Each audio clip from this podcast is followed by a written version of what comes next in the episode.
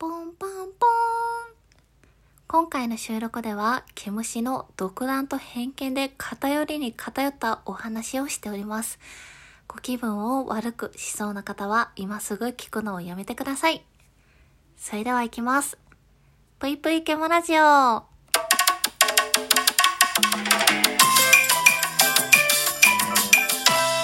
皆様こんばんぷいケムシです。かなり何年か前から思ってたことがあるんですけど、あのー、私、池田エライザが好きな男性が嫌いです。いやね、これあの、池田エライザさんに罪はなくて、池田エライザさんのことは、あ、可愛いなーって思うんですよ、見てて。うん。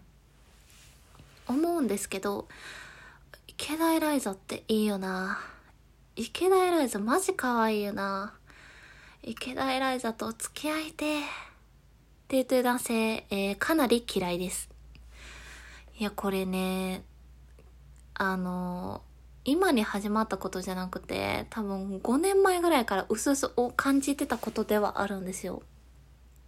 特に、あの、なぜこれを感じ始めたかっていうと、昔付き合ってた人がある日、池田エライザって可愛いよなーって言ってるのを聞いて、ものすごく嫌な気持ちになって、そこから、あ、私は池田エライザのことが好きな男性は、あのー、恋人じゃなくても誰しも構わず嫌だなって思うようになりましたね。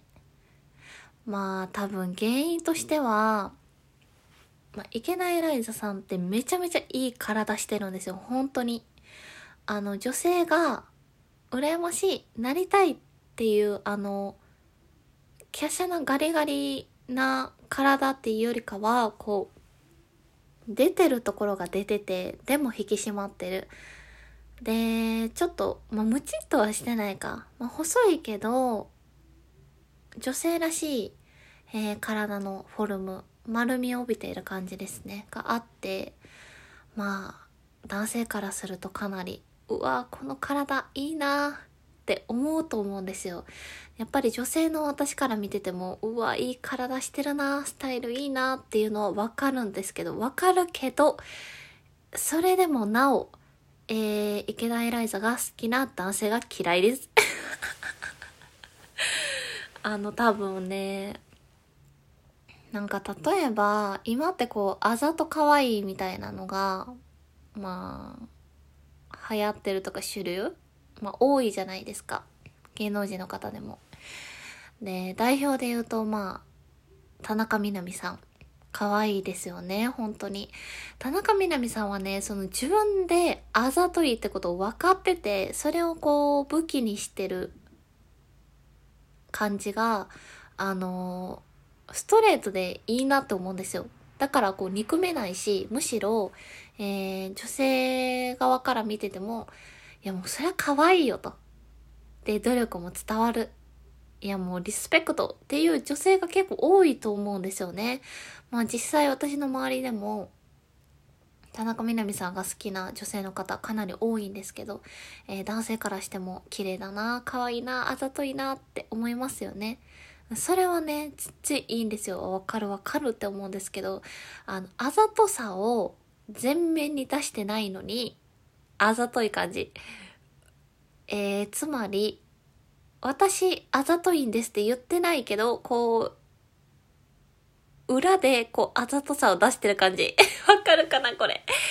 多分、そういうところをちょっと池田エラーザさんには感じるのかもしれないです。これはディスってないですね。ディスってないんですけど、うん、まあその、同性だからっていうのもあるんですかね。